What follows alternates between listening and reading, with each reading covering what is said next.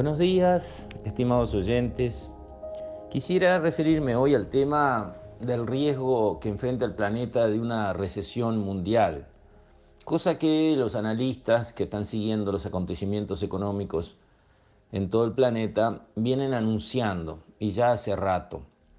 En realidad, el gran motor de la economía por su tamaño y por lo bien que ha crecido ha sido Estados Unidos, que como sabemos es la economía más grande del planeta, lejos.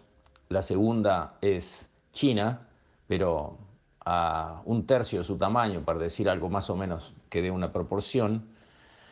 Y Estados Unidos, que ha tenido 10 años de muy buena performance económica, con tasas muy bajas de interés, este, está llegando a niveles de crecimiento que todavía son buenos para una economía de ese tamaño, algo parecido al 2%, 1,5%, pero digamos con una tendencia a enlentecerse.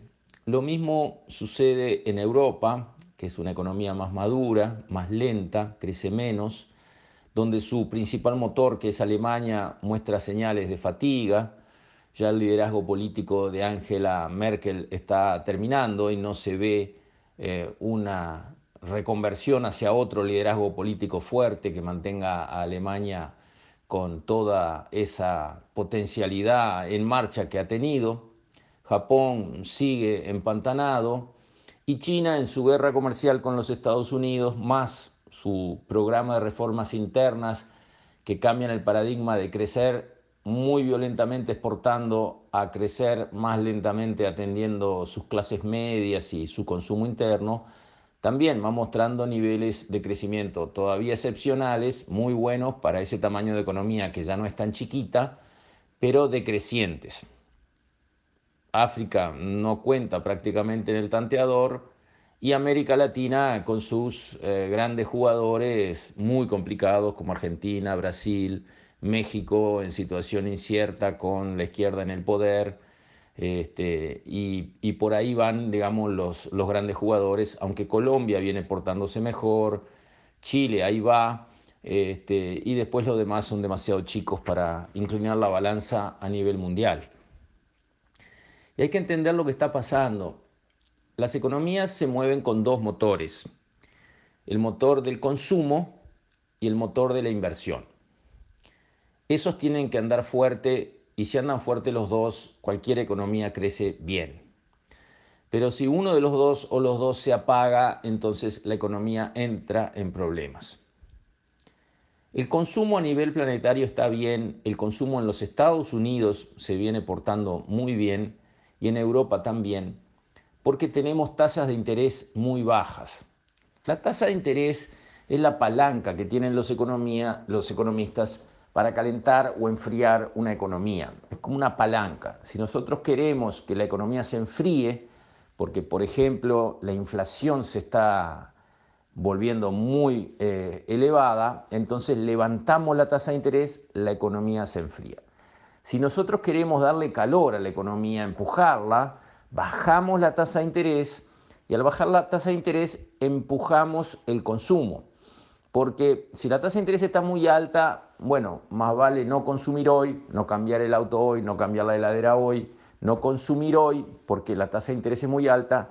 Ese dinero que yo podía poner en el auto nuevo, en la heladera nueva, lo tengo ahorrado, lo coloco a una muy buena tasa de interés para consumir más y mejor mañana, en el futuro.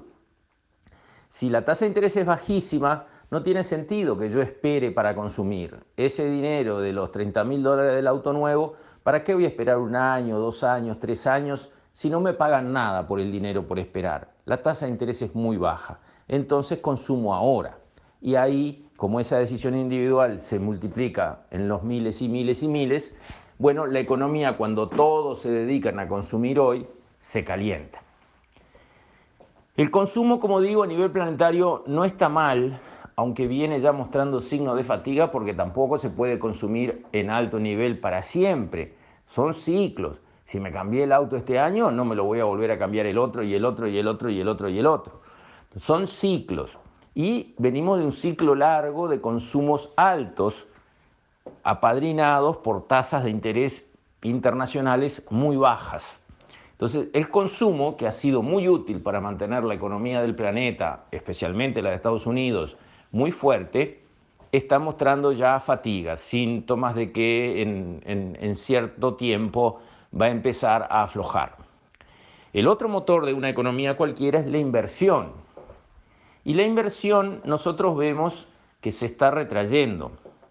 Se está retrayendo en todas partes porque la inversión para saltar hacia adelante con fuerza necesita estabilidad, necesita reglas de juego claras, necesita la inversión baja incertidumbre. En los países donde eso no se da, la inversión se frena o desaparece. Es lo que pasa en nuestros países. ¿Quién va a invertir en Argentina en la situación actual? A ver, ¿quién es el más demente, el más loco, el más arrojado que se anima a poner plata en Argentina hoy donde incluso comprando una propiedad muy barata, según lo que suceda, puede resultar carísima mañana si las cosas se van al diablo, cosa que puede pasar. Entonces, la incertidumbre, la falta de claridad en la regla de juego, los conflictos como las guerras comerciales, todo eso frena la inversión. Y la frena a nivel planetario, porque el planeta está con incertidumbre, el planeta está eh, con unos niveles de riesgo raros. Desde ese punto de vista, al no hacer fuerza la inversión en el crecimiento, al tener el consumo fatigado, cansado, porque viene de un gasto fuerte, las personas vienen consumiendo fuerte desde hace varios años, eso hace que los analistas prevean una recesión mundial. Una recesión quiere decir que las economías paran de crecer y empiezan a achicarse en alguna medida. Eso en algún momento va a pasar, porque los ciclos son ciclos desde la noche de los tiempos, las siete vacas flacas y las siete vacas gordas. Lo que no sabemos es cuándo. Esperemos que la recesión que viene y que indudablemente va a suceder no nos agarre en nuestra región y en nuestro país tan mal parados como estamos ahora. Con esto, estimados oyentes, me despido. Hasta mañana, si Dios quiere.